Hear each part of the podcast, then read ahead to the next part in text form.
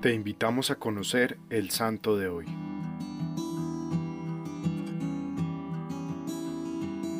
Hoy conoceremos la historia de San Lázaro de Betania.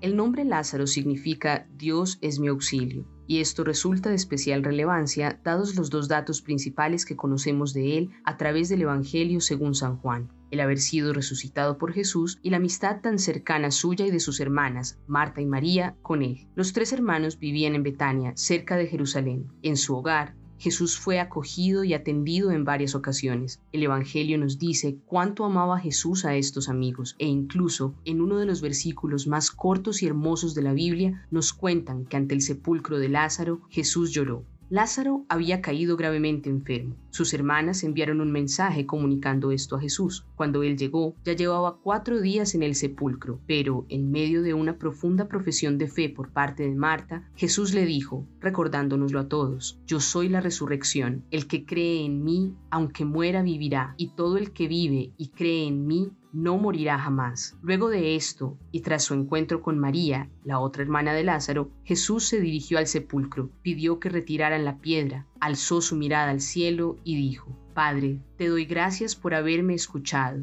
Ya sabía yo que tú siempre me escuchas, pero lo he dicho por estos que me rodean, para que crean que tú me has enviado. Dicho esto, gritó con fuerte voz, Lázaro, sal fuera y salió el muerto. En el episodio de la resurrección de Lázaro, que es preanuncio de la resurrección de Cristo, se nos narra que este milagro hizo que muchos se convirtieran y creyeran en Jesús como Hijo de Dios, lo que a su vez hizo que los sumos sacerdotes y fariseos decidieran darle muerte a ambos, como lo expresa el Evangelio en el posterior relato de la unción en Betania gran número de judíos supieron que Jesús estaba allí y fueron, no solo por Jesús, sino también por ver a Lázaro, a quien había resucitado de entre los muertos. Los sumos sacerdotes decidieron dar muerte a Lázaro, porque a causa de él muchos judíos se les iban y creían en Jesús. Frente a lo que sucedió después con Lázaro, hay varias versiones. Según la tradición oriental, este se trasladó a Chipre luego de la muerte y resurrección de Jesús, y allí fue obispo por 30 años. Esta tradición se sustenta en el descubrimiento